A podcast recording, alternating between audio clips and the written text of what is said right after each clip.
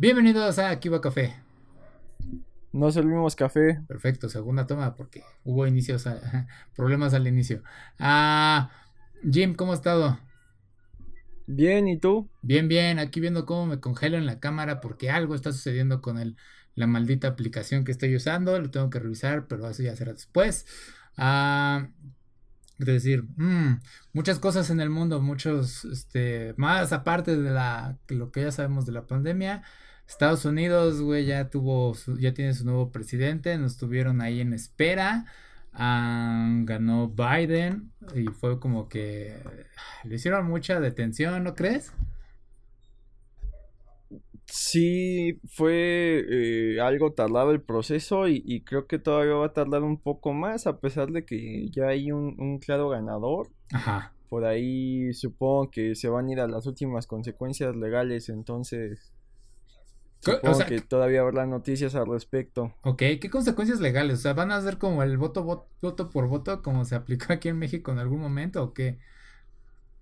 De algo similar, supuestamente eh, tenían un periodo para poder enviarle el voto que iba a llegar por correo.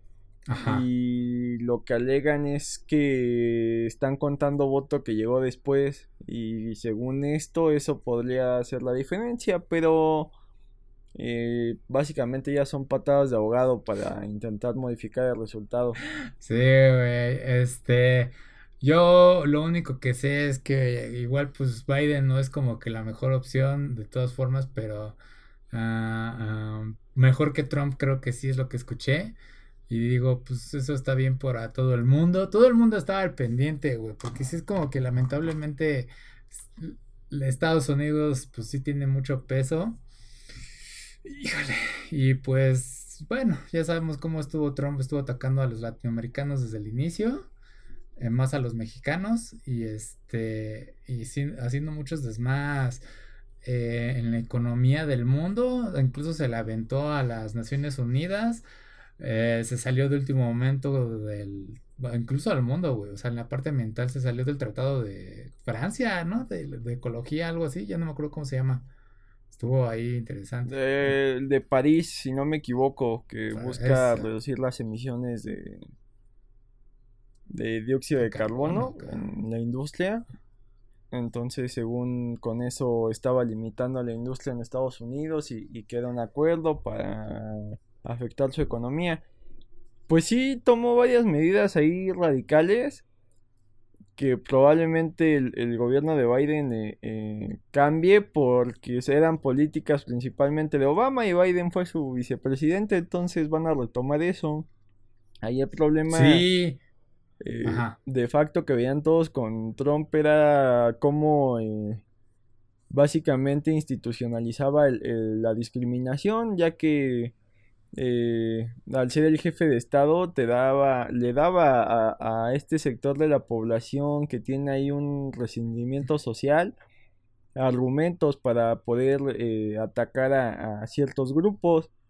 Entonces, por ese lado, el hecho de que se acabe esto eh, pues no va a terminar porque si bien eh, con Trump se sintió más grande estos, estos movimientos de odio, no necesariamente es que no existieran, sino que Trump fue el que les dio eh, foco, entonces ahora creo que, viene el problema más complicado que va a ser combatir contra este tipo de, de grupos, pero en lo que, en lo que respecta a México, ahí creo que la economía no, no va a cambiar mucho, no va a haber mucha diferencia, los acuerdos se van a mantener, si bien la negociación que hubo por el nuevo Tratado de Libre Comercio, que creo que tiene otro nombre, supongo que se va a mantener, entonces no, no creo que haya grandes diferencias, aquí el problema siempre es la incertidumbre y ya ves cuando pasó lo del Brexit, el, eh, cómo fluctuaban los mercados, pero era por lo mismo la incertidumbre. Una vez que ya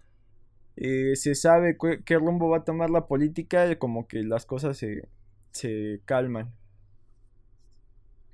Sí, el, es que fue como una demoledora Trump, güey. O sea, sí llegó a acabar con muchas cosas de, de Obama y pensó, y lo dije, lo, estuve comentando en algún momento entre amigos y así, de güey, es que Trump sí podrá ser el empresario más genial que puedas decir, etcétera, etcétera. Sabrá hacer negocios, güey. Pero el problema es que él está viendo a los países como negocios. Y digo, en cierta forma sí aplica, pero hay mucho factor humano que tienes también que tomar en cuenta. Entonces él básicamente, él decía, güey, no me conviene, no nos conviene a Estados Unidos este, este tratado, este, eh, este contrato, por así decirlo, tengo que deshacerlo y tengo que hacer uno nuevo, que fue básicamente lo que sucedió con el Tratado de Libre Comercio. Eh, también se movilizó con otros países, con China, también estuvo ahí haciendo algunas cosas. Pero obviamente, pues tenía su propia agenda personal y pues se le estuvo descubriendo que el güey estaba haciendo ahí unos movimientos muy raros con el dinero, aprovechándose de su de su escudo, bueno, de su título de presidente, que al fin y al cabo pues, le descubrieron una cuenta ahí oculta de China y es algo como que, güey, no puede estar haciendo eso siendo presidente. Algo así fue de lo último que escuché. Entonces sí fue. Pero, pero. Ajá también eso de que, de que es un gran hombre de negocios es una, es una mentira que repetida un millón de veces se volvió verdad. Sí. Y de entrada no se hizo a él mismo, o sea, su padre le heredó una gran fortuna que si bien él ha hecho crecer, pero no ha hecho crecer eh, con medidas, digamos, hasta cierto punto, o sea, todo, todo su, su éxito está ahí por encimita de, de lo ilegal por lo general lo que ha hecho es eh, conseguir muy buenos tratos de seguros, hacer sus negocios según él esperando que salgan, fallan y la aseguradora es la que le salva el pellejo y hace que tenga ganancias a pesar de que él haga perder dinero a mucha gente. Entonces esa es la ilusión que ha, que ha vendido porque realmente no es tan bueno. Sí, no.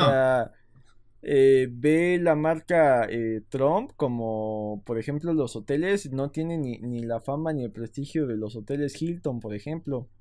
Entonces, eh, es, más mediático y es esta ilusión de, hombre exitoso que, que, ha cosechado desde su reality show El Aprendiz, eh, la apuesta que hizo con, con. Ay, se me olvidó el nombre de McMahon, el de la WWE, mm. donde según aparecen los dos como si hubieran sido grandes hombres de negocios. Sí. Eh, inclusive tuvo. Es, es, curioso porque creo que es el único presidente que ha tenido un roast en Comedy Central. Entonces. Es más una celebridad televisiva que si bien. O sea, si el tipo sí tiene dinero, pero no no ha, sido más por, estar ahí por encimita de la ley y, y, y artimañas raras como eh, como eh, pagó muy pocos impuestos el año pasado a pesar de, de, lo mucho que tiene. Entonces este ahí el tema eh, delicado va a ser si van a decidir realizar una investigación. Ajá. Porque por un lado, eh, como capital político para los demócratas, no sé qué tanto te convenga que tu mayor rival vaya a la cárcel porque pareciera persecución. Eh, por otro lado, tiene un, un, un fanbase ahí muy alto, entonces este eh, tampoco creo que convenga mucho llevar a, disturbios una situación así de, darle fuerza y convertirlo en mártir. Entonces lo más seguro es que eh, ya que pasen todos los procesos y, se rectifique que Biden ganó, lo, que busquen los demócratas es, gobernanza, que es eh, básicamente ignorar que existió, empezar con sus políticas y dar mensajes de esperanza. Y, esperar que de aquí a cuatro años, este, pues ya el físico y la salud ya no le dé a Trump y ya no sea como que un ente ahí que esté merodeando. Sí, sí es, es, este, híjole, güey, es que los, ¿qué es? Republicanos estaban bien seguros de, de, de este güey, de Trump. Y pues sí les funcionó bien chingón, sí, pues lograron su objetivo. Pero ya en las últimas fue como que Mm, este güey se está descarriando más de lo que necesitábamos. Entonces, este, también en algún momento ya estaban como, sí llegó incluso a dividir el mismo partido y fue de, eh, pues creo que ya, este, deberíamos de cortar la, la relación con él. Eh, y bueno, pues ahora sí que hizo varias cosas, eh, buenas, malas, más malas yo creo que él fue como que, que inició el desmadre del 2020 con su desmadre de lanzar una bomba allá y atacar a un general, que creo que sí lo mató. güey, fue como despertar el primero de enero y ¿qué? ¿Qué fue lo que hiciste, güey? Y fue, pues obviamente fue un momento ahí de campaña muy, muy estúpido.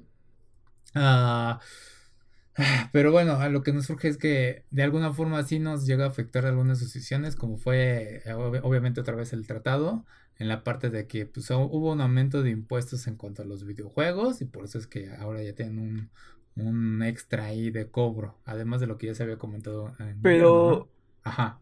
Pero esa decisión pareciera más de este lado que, que necesariamente de, de, Estados Unidos. Yo creo que va más en función de tanto programa social y la necesidad de, de generar un ingreso de, de parte de nuestro gobierno, no tanto por un, por un factor externo. Ahí creo que, eh, por un lado entiendo que, por ejemplo, los servicios como el streaming no tenía ahí un cargo entonces, pues en teoría el cargo debería de existir, pero si lo analizas desde otras caras, eh, una de las promesas de campaña de Andrés Manuel es que no iba a haber impuestos nuevos, entonces ahí ya mintió.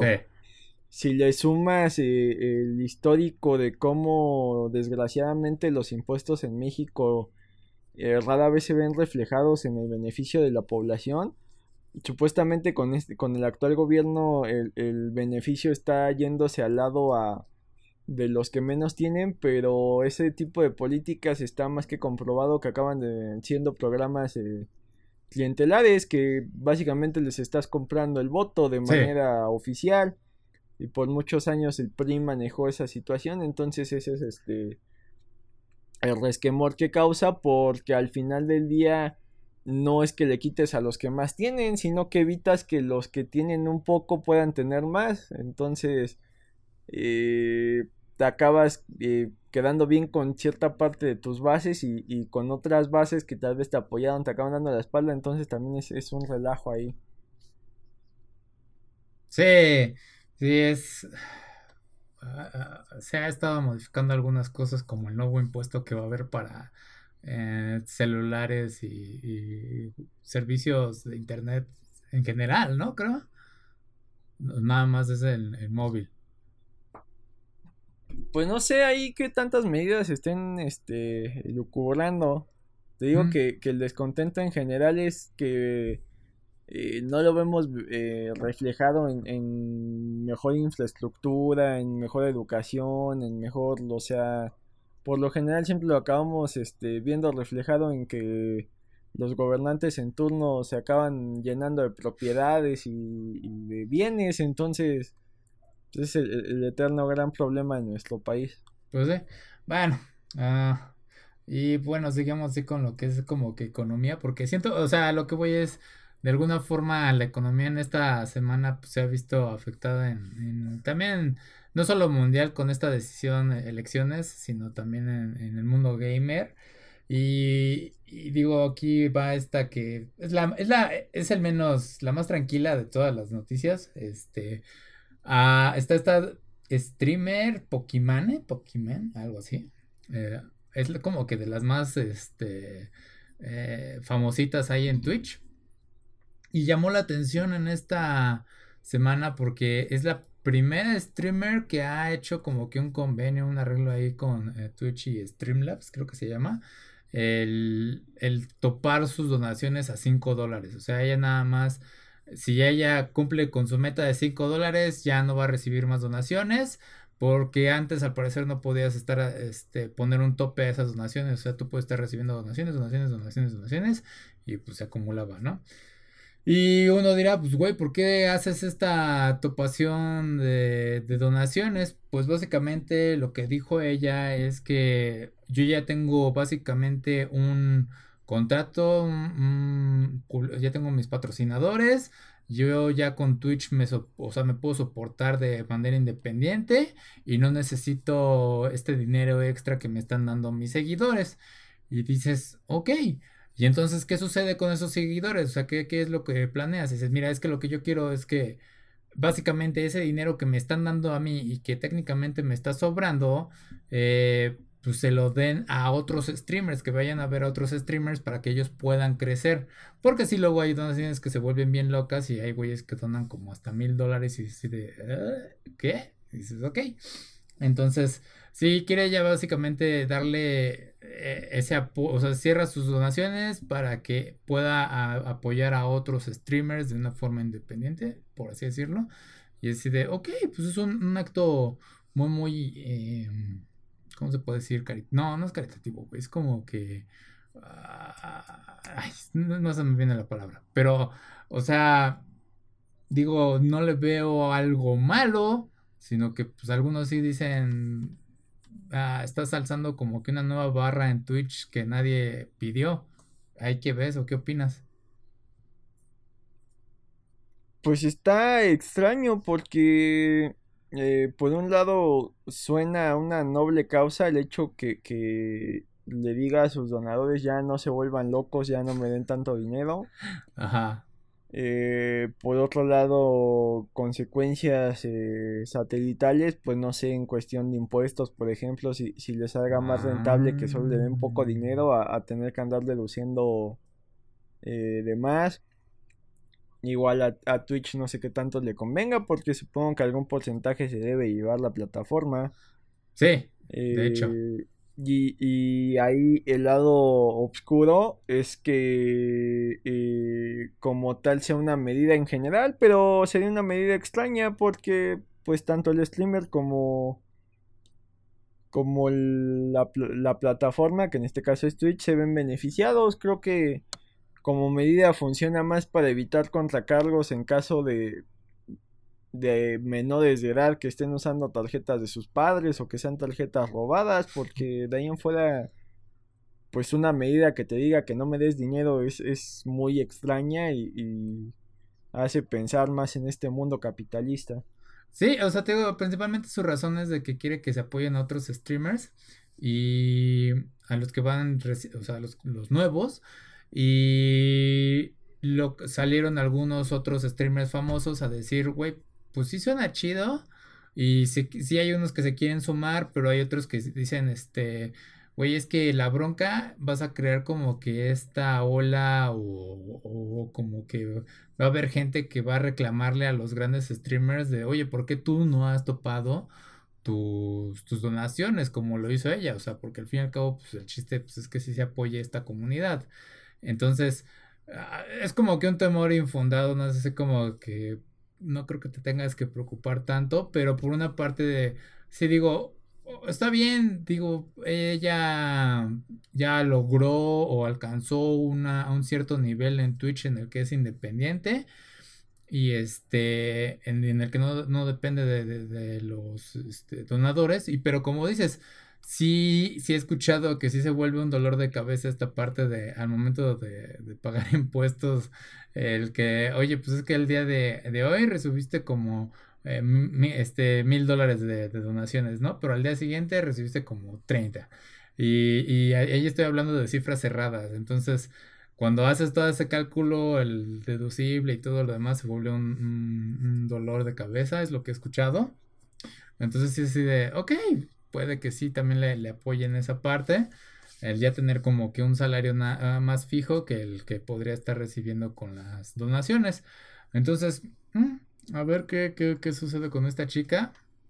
Eh, digo, básicamente las noticias, lo que no me gusta es que los titulares han estado diciendo, este streamer ya no quiere que le donen, o ¿cómo se llama? Este, rechaza el dinero de donaciones, y es así de, ay, bueno, ese es el clickbait más básico. Entonces, este, digo, ¿has alguna vez dicho sí, este, se merece que le done todo mi quincena a algún streamer o a alguien que tú conozcas? Pues como tal, eh, lo único que yo he pagado de, de contenido, digamos, este... Eh, ¿cómo, lo ¿Cómo lo pondremos? Contenido no oficial. Bueno, no. ¿Qué te gusta? Eh, esfuerzos individuales para, para entretenimiento.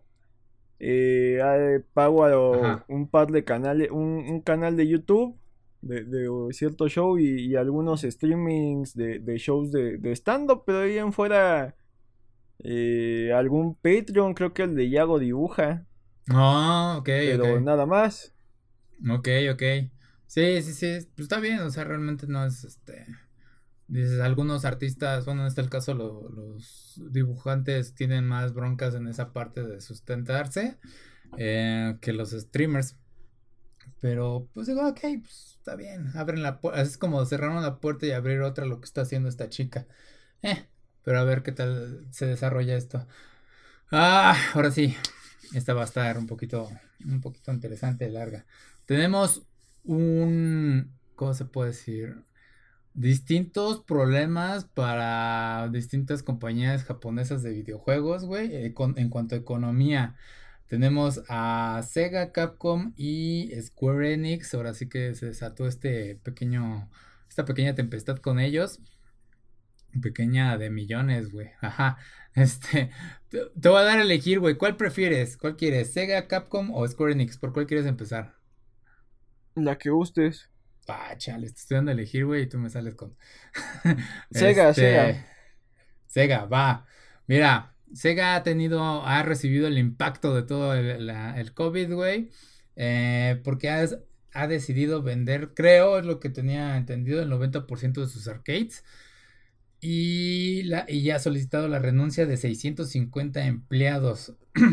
porque tiene una proyección de un estimado de pérdidas de 100 millones de dólares. o sea, wow, es un buen. ¿Por qué? Pues porque obviamente no, puedes, no podemos salir tanto y los arcades pues, se vuelven un foco de infección un tanto innecesario. O sea, no, no es algo a lo que tengas que salir diario, ¿verdad? O sea, como algo de tu vida diaria. Entonces, no es la primera vez que tenemos noticias de Sega. Eh, hace unos meses se reportó que cerraron una de sus tiendas y los empleados pues salieron así como hasta para despedirse, ah, para dar como que las gracias al público que los estuvo apoyando durante todo ese tiempo. Entonces sí Sega se ha visto golpeado en esta parte. Digo, ¿qué te parece esta... ¿Qué opinas de esto de que renuncian 600... O sea, le piden que este, renuncien 650 empleados, güey. O sea, eso es bastante gente. Y pues es vender bastante de tus arcades por un lado ahí considera la ética laboral que en Japón es muy distinta a la ética de aquí, ¿no? Entonces ahí, este, o sea, básicamente eso de pedir que renuncien es lo mismo a un recorte de personal, nada más, este, con la cultura de allá, así lo veo yo. Por otro lado, eh, pues hubo muchas industrias que, que ya estaban asentadas y le apostaban a algo y que estaban creciendo, por ejemplo, Airbnb que mm. nunca se hubieran imaginado que algo así iba a pasar. Ha habido muchas eh, industrias ah. que han tenido que adaptarse, ¿no? Eh, de ejemplo, las de comida que, han, ponido, han, ponido, han puesto más énfasis en sus envíos. Pero en el caso de Sega, pues hace mucho dejó de, apostarle al desarrollo de, de juegos como tal estaba más enfocado en las Arcadias porque se cerró más a un mercado más local que era el de Japón.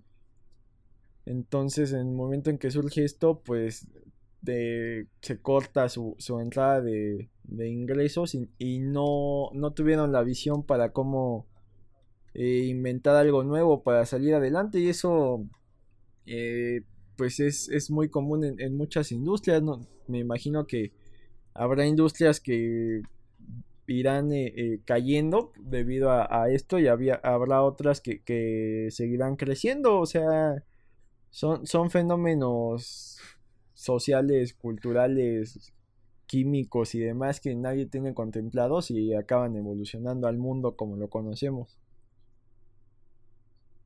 Sí, este... híjole, es que está complicado ahí. Te he perdido. Este, como dices, al fin y al cabo es un movimiento aquí distinto cultural del que conocemos. No es como que te recorte de personal tal cual.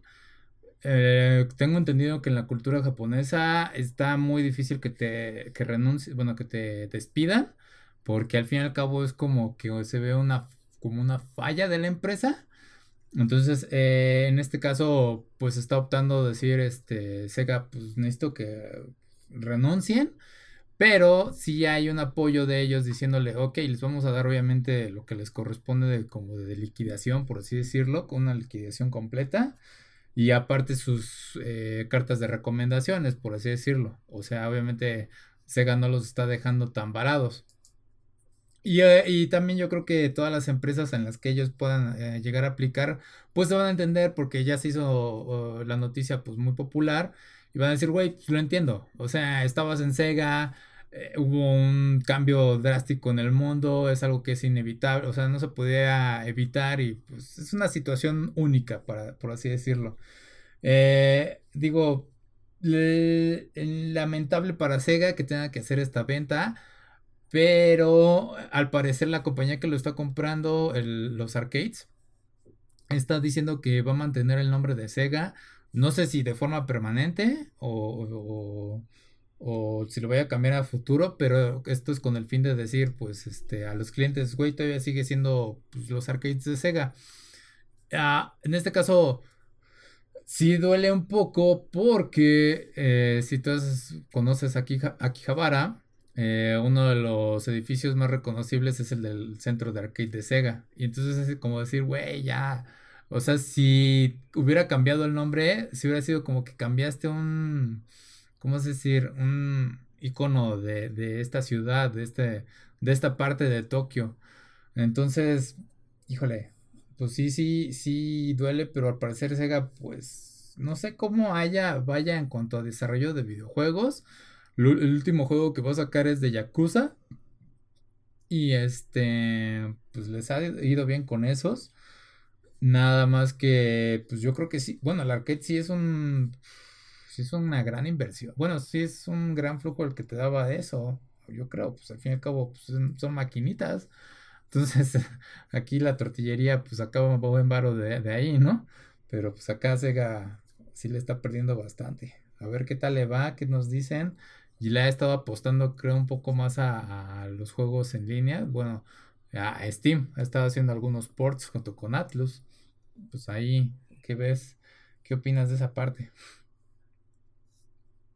Pues que es complicado porque eh, esto no sé cuándo termine y eso implica que el flujo de gente pues no es el mismo.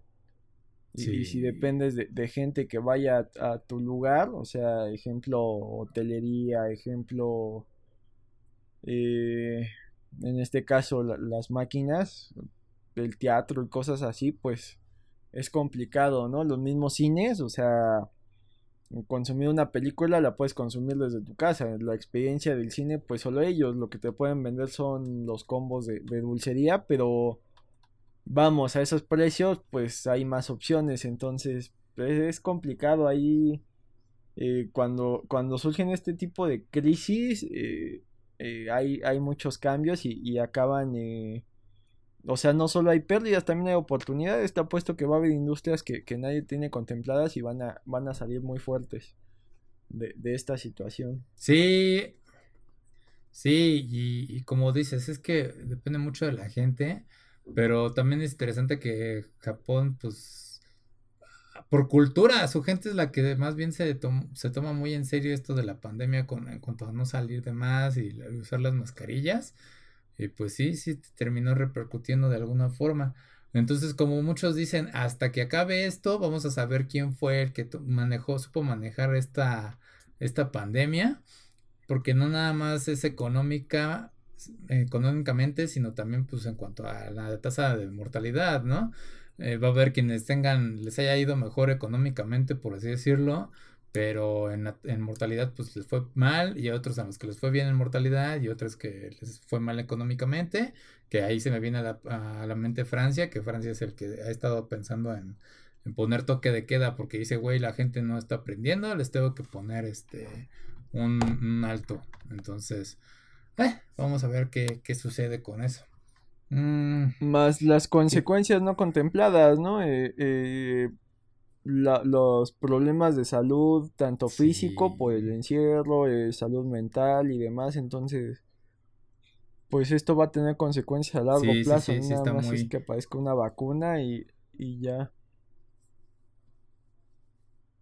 Sí, tienes mucha razón. Sí, o sea, va a haber muchas consecuencias después de esto. Por eso dicen que dentro de 10 años es cuando nos vamos a recuperar de todo esto. Pero ok. Ah, bueno, pasemos a la siguiente empresa aquí que tengo se me hace interesante. Güey, Capcom, Capcom ah, es víctima de secuestro. Ah, básicamente unos hackers usaron un tipo de software de secuestro, si se puede decir así, ransom software, sí. Este, ah, y lo que al parecer tomaron estos hackers fue un terabyte de información. Están diciendo Capcom, no es información sobre los jugadores, o sea que no, no, no está viendo ninguno de los usuarios afectados, sino es más bien información dentro de Capcom. Eh, lo que pertenece a esta información son como que información de propiedades este, personales de Capcom, este, cuentas bancarias, bueno, en algunos números de cuentas bancarias y cosas así. O sea, no realmente no afecta a los usuarios de Capcom. y están pidiendo un rescate de 11 millones de dólares, pero ah, lo interesante aquí es que lo quieren en bitcoins, es lo que escuché, que lo quieren en bitcoins. Es así de, ok, no, entiendo qué, cuál es la jugada, o igual yo creo que es por no tener un rastreo, o que, pues, no sé, güey, qué, o sea, ¿por qué alguien querría un rescate en bitcoins? O, no, no, no, no, no, no, no entiendo, bueno, es una criptomoneda, al fin y al cabo creo que es algo que es, ah, no, todavía no tenemos control de cómo se maneja eso, es todavía muy variante su valor, entonces no creo que valgan los 11 millones, no sé, güey. ¿Qué, ¿Cómo le puedes entregar eso a alguien? ¿O qué, cómo, poniéndose en el lugar de los hackers, qué beneficio hay ahí? Pues creo que va más en función de, de comodidad, de que no te entreguen un portafolio lleno de dinero o una cuenta rastreable. Entonces, supongo que es la medida más óptima que encontraron. Ahí lo preocupante es este que una compañía de tecnología haya sido vulnerada. O sea, vamos, si fuera una de colchones o algo no 100% tecnológico, pues lo entiendes, pero pues una que está enfocada en el, en el desarrollo de juegos y que debe manejar eh, ciertos protocolos, incluidos los de seguridad, más por tener eh, información de usuarios, entonces ahí es, lo preocupante. Y ya de ahí en fuera, pues no sé cómo lo vayan a manejar o qué tipo de información hayan robado. No sé si recuerdas que en su momento creo que a Sony le pasó cuando iba a lanzar la película de, de James Franco y Seth Rogen, la de la entrevista, una cosa así. Mm, que parte de los ataques era porque eh, dicha política, dicha, dicha película criticaba el, gobierno de, de Corea del Norte. Entonces lo, la resolución de Sony fue básicamente liberarla en streaming y tratar de recuperar un poco el dinero que podría perder al, al proyectarla y a la vez quitarle ese poder al, a la persona que los atacó. Acá Camco no sé qué resoluciones vaya a tomar, si, si vaya a, ceder, cosa que sería debajo del agua, porque según yo las posturas como tal pues te prohíben ceder este tipo de ataques o si vaya a liberar ahí algún juego gratuito relacionado a la información que, que se hayan robado o, cuál sea el, la forma de, recuperarlo porque pues suena mucha información que puede ser desde financiera de ellos y cosas internas hasta nuevos desarrollos o, información de sus empleados, no sé. Eso sí. Ahí lo, lo, delicado es que se hayan robado. Sí, y, y es que son, como dices, aunque Capcom sea de videojuegos, pues sí debe tener unas defensas decentes ante este tipo de ataques. Y no solo por información personal, sino pues como dices, el tipo de juegos en los que puedan estar trabajando, eh, pues se pueden liberar y pues ya valió tu sorpresa, ¿no? Te pueden echar para atrás tu desarrollo. y a mí me llama la atención el hecho de que estos hackers pues dijeron nada más quiero información de, de, Capcom, o sea, nada más de ellos como empresa, no de los usuarios, no de información personal de, de los jugadores. Ah, digo, hay distintos niveles de hackers, si no mal recuerdo. Este, como que estos nada más se enfocaron a decir atacar a Capcom. Y híjole, aquí la, situación es cedes o no cedes porque sienta un precedente, es lo que como dicen en Estados Unidos, ¿no? No se negocian con, con este, ay, ¿cómo se llama?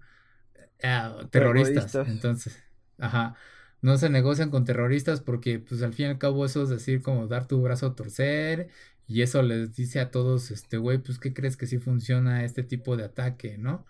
Entonces, ay, güey, tú como Capcom, ¿qué harías? O sea, si pagas, no pagas, o como dices, lo arreglas por debajo, o ¿a quién llamas? Pues no sé, ahí supongo que tienen protocolos para en caso de que pase algo similar, no sé cuáles sean las medidas a tomar.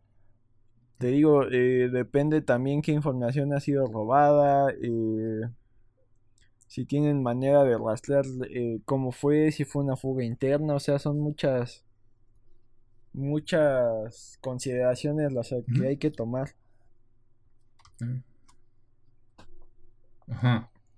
Es que ahí me perdí. Pero ok, este... Um, ok, pues sí, eh, algo que quieras agregar en cuanto a, a, este tipo de ataques, güey. Pues como usuario del día a día, eh, no usen contraseñas sencillas, eh, no abran links de cosas que no, que no hayan solicitado, mm, principalmente en el correo. cuando abran eh, páginas sensibles, en el caso, por ejemplo, de bancos, eh, visualicen en el navegador, en la parte superior, al ladito donde está la URL, eh, viene un candadito. Ah. Si le dan clic ahí, el, es el certificado de seguridad. Esto lo que hace es que realmente estás entrando al sitio que dice entrar. O sea, tú puedes hacer un, un link eh, un dominio que sea este banco, banco, ra, ra, ra, HSBC y le mandas eso a un usuario con una página de, de login que guarda esa información y le dices, ah, es que este eh, tienes tantos cargos que no sabemos en tu cuenta, entra y, y acláralos. Entonces ya con eso le robas este, su usuario y su contraseña sin necesidad de, de ser un gran hacker con programación muy sencilla. Por lo general eh, mucho del, ataque que sufre el día a día el, usuario promedio de internet son, son más eh, ingeniería social. Ok. con este tipo de prácticas. Entonces, este, pues es la, es la recomendación que podemos dar. Que, o sea, lo básicamente como en el día a día actual, en la normalidad, usar siempre tu cubrebocas. Eh, o, ya si te vas a algo más básico, mirar a ambos lados antes de cruzar la calle, pues en, al navegar en internet también hay ciertas medidas que son básicas y, debemos de considerar. Sí, o sea, yo en mi caso es el básico de verificación de dos pasos para cualquier red social. Ah, nunca, nunca dejo que ninguna computadora, ningún equipo guarde mi contraseña. Ya ves que te ofrecen esa opción de guardamos tu contraseña para toda la vida. Y así de no, no, gracias, prefiero yo ser quien la introduzca. Este, ¿cómo, qué más? Ay, las casillitas esas, bueno, los navegadores que también dice, recordamos tu contraseña, nada, o sea, nada que diga que vamos a recordar tu contraseña o tu usuario, nunca los uso porque digo, eh, te digo, Watch Dogs me enseñó eso, hay un, de hecho hay un pequeño clip en el que eh, eh, el personaje principal está hackeando una computadora y dice, ay, gracias a esas casillas que dicen, gracias por guardar la contraseña. Y así de, ah, gracias. Sé qué bueno que estás haciendo conciencia de eso. Pero va. Ah, ya, eh, de, de, empresas, güey. La última que toca es Square Enix. Y aquí me, me, me duele, güey. Y es una parte de que pues yo lo, yo lo llegué a sentir, yo creo que todo el mundo lo llegó a presentir, eh, pero en este caso, pues tú eres como que de la parte ah, beneficiada, por así decirlo. Eh, al parecer, Square Enix reporta una pérdida de 48 millones de dólares por el desarrollo o, las ventas que no se proyectaron bien en cuanto al juego de Avengers. Y digo, digo parte beneficiada en tu caso porque digo, tú lo disfrutaste el juego y en mi caso digo, pues yo sabía que no iba a ser un juego tan beneficioso para ellos, dado que ya había caído un poco el hype y que ya se había visto cómo, las gráficas, cómo fueron recibidos. Eh, y pues, o sea, muchas broncas. Entonces sí, eh, Square Enix recibió un, fuerte golpe. Que realmente pues no es tan fuerte si nos pensamos, ponemos a pensar en qué otras cosas se apoya eh, en cuanto a juegos en línea y qué otra es su, ¿cómo se puede decir? Su biblioteca de juegos que ya tiene. Ay, pero, ¿tú cómo ves esto, güey? Tú siendo ahora sí que uno de los que disfrutó el juego. O sea, realmente no, nadie puede culpar a los que le, le, gustó el juego. O sea, realmente es una decisión que tomó Square Enix, tomó una, hizo una apuesta y pues, pues ya vimos cómo salió. Entonces ahí tú como fan, ¿qué dices? Siendo objetivo, eh, sí hay una suma ahí muy extraña de malas decisiones. Eh, de entrada, buscar que la estética fuera similar a la de las películas, pero sin tener los derechos al 100, eh, es, raro porque, o sea, tienes ahí a, un Capitán América que no luce como Chris Evans, pero quiere parecerse, entonces acaba siendo como si estuvieras viendo un show de dobles de Disney. Entonces, eh, eh, pues en, un show de dobles lo entiendes, ¿no? No vas a tener al actor que cobra millones de dólares haciendo las acrobacias a las 12, a las 4 y a las 6 en, un parque de Disney. Pero en un videojuego en teoría sí podrías tener el rostro, ¿no? de entrada eso creo que fue de lo que primero que jugó en su contra. En segunda, y al tener tal roster de, personajes y, vender la idea de que iban a estar personalizados, te lo pongo así, la escena de, vuelo de Iron Man, que supone que iba a ser como que un modo de juego, eh, solo está presente en, eh, en la misión de, de introducción. No vuelve a haber una escena donde Iron Man tenga que perseguir a alguien. ¿Por qué? porque la mayoría de las eh, misiones las puedes jugar con cualquiera, entonces eh, eso creo que juega un poco en su contra en el sentido de que eh, no se siente tan personalizado a pesar de lo que decían creo que el juego es muy similar para todos los, los, Avengers lo cual pues ya, ya era predecible creo que si lo hubieran venido más como un beat'em up al estilo Ultimate Italians y no te hubieran dicho que iba a ser una experiencia única para cada uno, eh, las expectativas no hubieran sido tan altas. Eh, creo que sí tuvo un, par de bugs, un par de glitches ahí que, que pues, eh, si bien para los jugadores más viejos como que podemos soportarlo y no hay problema, hay jugadores más jóvenes que al primer errorcito ya eh, se quejan de que el juego no sirve para nada y es un asco y, no funciona. Ajá. Y creo que el otro gran problema es la rejugabilidad. Eh, como yo lo siento, juegas la historia principal y de vez en cuando te avientas una o dos misiones, pero eso si quieres este, desbloquear todas las habilidades de todos los personajes. En mi caso creo que el que más subí de nivel fue al Capitán América, a pesar de que sale casi al final del juego. Ajá. Y ahí fue más por fanatismo y, creo que no lo subí al 100, pero tampoco eh, tiene tanto valor de rejugable y ahí lo que hizo Square Enix fue raro porque le apostó ahí a un modo de misiones eh, diarias y semanales. Entonces, eh, creo que en ese tipo de misiones funciona cuando es un, es un jugador contra jugador. En este caso, al ser un, juego de, jugador contra la máquina, por más que juegues en equipo, no es tan llamativo eso de tener que cumplir las misiones o tener que desbloquear todos los skins porque eh, juegas tú solo y, encuentras un skin que te gusta y acabas el modo historia y, hasta ahí se acaba. Entonces, esta idea de, de tener que meterle dinero extra para desbloquear todo eh, creo que funcionaría si fuera algo competitivo y, tú eh, le presumes al rival lo que estás jugando. De ahí en fuera, creo que, es un. O sea, yo siempre lo vi como un beat'em up con, con gráficas medianamente bonitas. Pero hasta ahí tiene muchos guiños y muchos easter eggs para el fan de Marvel. Pero como experiencia para un jugador que, no sea tan clavado en los cómics, creo que no aporta mucho, o sea, no es tan inmersivo como en su momento los, los Batman Arkham o el mismo juego de Spider-Man que, que explora mucho más y, sin necesidad del multijugador te atrapa en la historia de un solo personaje. Acá al querer hacerlo más extenso, eh, el modo en que podrían eh, atraer más jugadores sería eh, fuera de los DLCs que, que, supongo ya no venderán porque no creo que, o sea, que los pongan gratis y, a ver si algún jugador lo compra en, el Play 4 para poder jugar como Spidey o, los que se quedaron con ganas de jugar como Hawkeye también lo, lo compren, pero el juego completo, ya no solo el DLC. Habrá que ver si, si Square Enix le sigue eh, invirtiendo tiempo y dinero a, este juego o queda ahí como una nota de, de que no todo lo que lleve una licencia va a ser exitoso.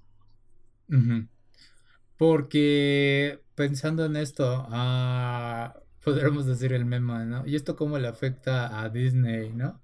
Realmente no le afecta, nada más eh, Square Enix fue como que pésame la licencia, vamos a hacer esto y pues se les cayó la pelota como quien dice. Y este... Ah, y yo creo que pues fue como que una apuesta tardía. Pero a ver, pensando, pensando en, edades.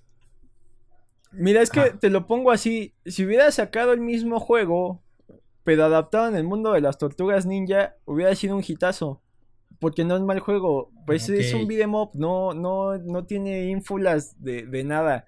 Problema es que lo, lo vendieron como la gran experiencia de Avengers y la gran experiencia de jugadores, entonces no lo puedes comparar con un Batman Arkham, no lo puedes jugar con un Spider-Man, porque al final del día, al ser un beat'em up, eh, si bien tienen este, ataques especiales individuales, eh, muchas cosas son similares, o sea, no tienes una misión donde necesites sigilo siendo Black Widow, no tienes una misión donde dependas de Iron Man de ir volando, no tienes una misión donde tengas que ser Hulk Berserker, o sea, puedes jugar casi todas las misiones con todos los personajes, entonces al final del día eso eh, eh, creo que juega en su contra al vendértelo como una experiencia para cada personaje. Te digo, si hubiera sido un juego de las tortugas, y puedas jugar en línea y cada uno fuera una tortuga y, a pesar de que todos se jueguen igual tengan movimientos especiales, hubiera sido un trancazo, pero eh, creo que el marketing le jugó en contra por los gráficos y, porque lo vendieron como algo que realmente no es, es, es un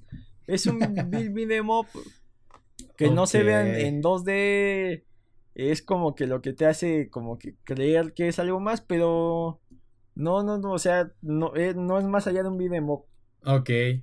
Ah, ¿no crees que Spider-Man lo llegue a rescatar, güey? No, ¿sabes qué hubiera jugado tal vez más a su favor? Ajá. Eh, que hubiera más jefes eh, clásicos de, de Marvel. Muchos de los jefes y subjefes de los juegos son eh, creo que hasta donde yo recuerdo, peleas con Taskmaster, peleas con Abominación y con Modok. No, no hay más allá. Pudieron haber metido por ahí algún Crossbones. Pudieron haber metido un. No sé, este. El de Hydra, el que no es el varón Semo, el, otro ah. tipo, no recuerdo su nombre. ¿Red Skull? Este, no, no, no. Eh, eh, el que aparece en Era de Ultron en los primeros minutos, que lo vencen muy rápido. Ah, este... pues es Crossbones, ¿no? No. No, no, no, no. No tiene su nombre, pero, o sea, algo, algo, no lo sé. Eh, te digo, está muy limitado a, a, el roster de villanos. Héroes, pues son los 5 o 6 que utilizas. Pero en villanos sí son muy pocos. Y, y la pelea final con, con modo que está interesantona. Pero pues vamos, es el modo historia. Tal vez si estuviera por ahí desbloqueada para volverla a jugar. Entonces no sé, está. Está extraño porque. O sea, si bien hay mucha personalización. Como que no. No cumple con lo que proyectaba. Ok. Ok, ok. Sí, porque. Es que está. Está, triste, güey, pero es como que tomemos esta lección, es algo como lo que sucedió en algún momento con la licencia de Star Wars VA, hay veces en las que no les funciona o abusan de cierta cosa, pero en este caso simplemente no les funcionó. Y, y voy a lo siguiente. Güey, Square Enix es una compañía AAA. Eh, ya, es, ya tiene experiencia, tiene el presupuesto para hacer lo que quiera. Básica, o sea, es bastante independiente eh, eh, que otros desarrolladores pequeños. Y, la idea es, güey, hay muchos juegos que se vienen, en especial para las nuevas consolas y que ya sabes, son sorprendentemente para, atraen visualmente. Ah, dices, quiero jugar esto. Ejemplo de ello, Cyberpunk. ahorita olvidemos que se retrasó, ¿no? Pero ahorita las noticias han estado diciendo, güey, es que los tiempos de carga del PlayStation y el Xbox son ridículamente cortos, o sea, básicamente no existen. Y dices, ok, genial, eso es, bastante atractivo. Ah, pero ah, resulta que para mí, eh, que digo, yo quiero un juego con más contenido. Sí, eh, quizás The Witcher 3 luzca bien. Eh, bueno, esto todavía está bastante decente como juego. Sí tiene bastante contenido. Pero pensando en, no sé, güey, Call of Duty, cosas así. Eh, se vuelven juegos que terminan siendo repetitivos, no te ofrecen algo nuevo.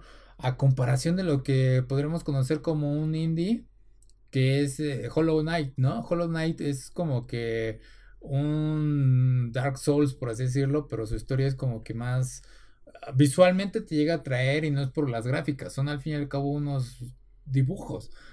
Ah, y te saben contar una historia interesante con un sistema de peleas interesante. Y digo, realmente, ¿qué es lo que va a suceder en la industria? Si acabamos de ver que alguien acaba de tirar, como Square Enix acaba de tirar la pelota con eh, el juego de Avengers, si realmente voy a seguir invirtiendo en juegos nuevos eh, que según hagan explotar mi consola, cuando realmente hay, para mí en este caso, juegos sencillos que nada más requieren de estarse moviendo con las flechas y presionar algunos botones, eh, me ofrecen más contenido y que pueden hacer más memes que el nuevo juego digo, no sé, ahí como tú lo sientas, güey, en ese sentido, como que una parte gamer, porque yo sé que realmente no eres tan gamer como en, mi caso. Eh, si digas, pues sí me interesa seguir viendo juegos nuevos de Avengers en, en este, esta nueva calidad, o si prefiere algo como Ultimate Alliance, que fue un poquito más sencillo, ¿no? No sé ahí, güey. Pues que, por ejemplo, ahí el Ultimate Alliance tenía su propia estética, entonces eh, no, no vivía de algo más. Y acá le quisieron, le quisieron tirar al MCU y eso jugó en su contra. Y lo que mencionas de los juegos sin más consolas, creo que ahí va a estar interesante cómo se ve este, este fenómeno qué tanto eh, viejo gamer que los había dejado abandonados y por la reclusión eh, recuperó ese amor a los juegos va, va, a subsistir y qué tanto jugador casual que para no volverse loco estuvo consumiendo videojuegos y los deje de consumir porque eh, pues si bien es una, una medida ahorita para mantener la cordura ya pasando esto pues muchos van a querer volver a salir volver a, a tener actividades alejadas a, una consola, entonces también habrá que ver ahí si, si fue buena idea o mala idea lanzar en estos momentos las nuevas consolas y ver eh, cuál va a ser su curva, si, si ahorita van a hacer un hitazo en ventas, que también estaba leyendo que como tal las consolas son pérdidas de dinero para las compañías que acaban recuperando en los juegos. Pero y si en esta ocasión eh, esa pérdida de consolas nunca se ve recuperada porque todos los que compraron en, medio de la pandemia prefieren ya no seguir jugando, entonces habrá que ver qué, sucede. Y, es curioso porque pues también ya, ya las compañías no dependen tanto de los fierros, ahí tienes Steam que si bien el fierro pues, es una PC potente, eh, no es algo que un usuario se haya casado con una consola de, ya sea de, Sony o de Microsoft. Entonces está bien bien interesante o sea las repercusiones sociales creo que nunca va a haber forma de, analizar todo lo que suceda y cómo le pegue a todas las industrias y a todas las las artes. Ok. Es que digo no voy a, no, obviamente no voy a juzgar a aquel que vaya a comprar Cyberpunk en día 1, yo creo que más bien en, mi caso ya es como de... Mm, sí, pues es de alguna forma de edad o de seasoning, como gamer, güey, que es así como, güey, ya, ya sé cómo va a ser Cyberpunk, va a ser disparos a la cabeza, listo, este, recorre la ciudad, sí va a haber alguna escena interesante, ah, pero realmente no creo que haya, vaya a haber algo que se grabe así o que diga, mm, me de un, ¿cómo se puede decir? Un aprendizaje, como lo hubo en alguna vez en Undertale, que Undertale, eh, la parte que revolucionó del juego fue una, su arte, Dos, eh, la forma en que se manejaba la historia, que tenías esta opción de, un RPG clásico, eh, en el que tenías opción de matar o no matar a los monstruos y eso de alguna forma repercutía en el final del juego, ofreciendo una historia bastante interesante. Y la forma en que se jugaba, que pues tenía algunas... Era sencillo, pero entretenido. O sea, todo estaba muy bien sincronizado en cuanto a, al desarrollo del juego. Entonces, y pues al fin y al cabo no es un juego que, digamos, costó millones. Sin embargo, hizo más ruido que otros títulos que sí eran, fueron desarrollados por otras compañías AAA. Entonces, ahí sí como que a quién hay que estarle apostando ahorita en esta nueva generación. O, o el meme, ¿no? Decir, este, güey, digamos, pensando, salga Among Us para consola y tienes el nuevo PlayStation 5 que carga juegos de volada, pero lo usas para jugar a, eh, Among Us, es como, o sea, es tu decisión, güey, pero es como una patada en las pelotas para lo que tiene el software, ¿no? De no lo estás explotando y, obviamente pues no tienes que hacerlo, ¿no? Pero, híjole, que, que un juego tan sencillo pueda estar eh, entreteniendo más o, o no sé, güey tenga más ganancia. Bueno, en este caso es gratis, ¿no? Pero. Eh, pero. Eh, quiero ver qué sucede. Pero creo que hay mercado para. Hay mercado para todo y, y cada quien, digamos que, que sabe lo que consume, ¿no? O sea, si, si eres amante del fútbol y compras el FIFA cada año y es el único juego que compras y, y juegas horas, horas, horas, horas, ¿qué te gusta? Eh, una hora diaria en tu consola son 365 horas. Si divides los mil pesos que cuesta entre 365, cada hora pagaste 30 pesos por jugarlo, más o menos. O sea, realmente no es un gasto tan costoso. O sea, si lo analizas así, y, creo que todos tenemos ahí un talón de Aquiles, y, si te anuncian un nuevo juego de Final Fantasy, lo vas a comprar en preventa sin saber si es bueno o no. En mi caso, si anuncian un nuevo Spider-Man, yo ya compré el de Miles para Play 4 en preventa sin saber si es bueno o no. Entonces, eh, lo único que pasa es que cuando no están a las expectativas de alguien que se está arriesgando, pues va a ser un, jugador que pierdan básicamente para siempre. Y viceversa.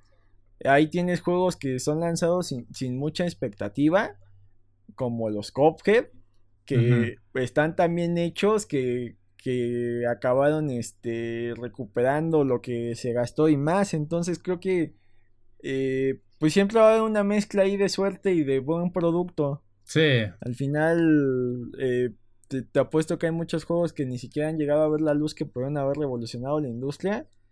Y, hay otras compañías que ya tienen tan casados a sus jugadores que, que, ya ni les exigen nada, pero pues siguen vendiendo. Ahí están los FIFAs, ahí están este, varios shooters.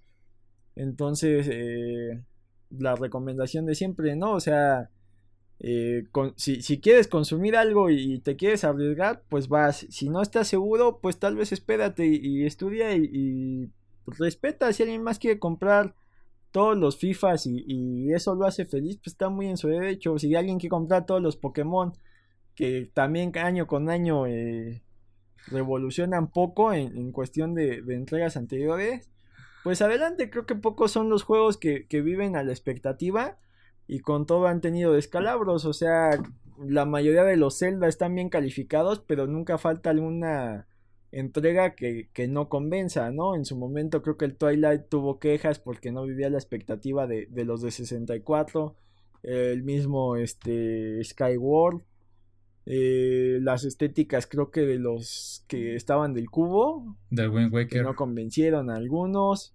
Ajá, o sea, inclusive los más grandes han tenido detractores. Eh, juegos pequeños y te hacen felices, pues, pues, eh, juégalos y, si te convencen también eh, comparte tu opinión, eh, tal vez eh, es el juego que alguien no conocía pero estaba esperando.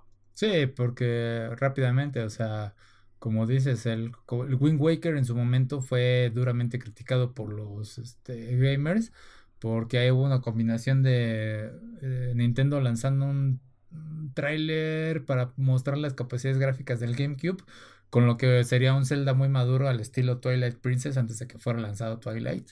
Eh, y luego salieron con Wind Waker y fue de, güey, nos mostraste algo muy padre, un Link muy maduro, en unas gráficas muy buenas y nos sales con esta caricatura y fue de, eh, y luego salió, como dices, Twilight Princess y todos tuvieron de, ah, no, güey, creo que no era lo que queríamos.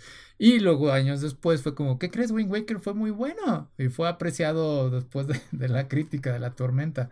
Y fue porque de alguna forma tuvieron un, tomaron un riesgo y les salió después el beneficio. Pero bueno, este... Jim, ¿dónde te puedo encontrar ya para terminar?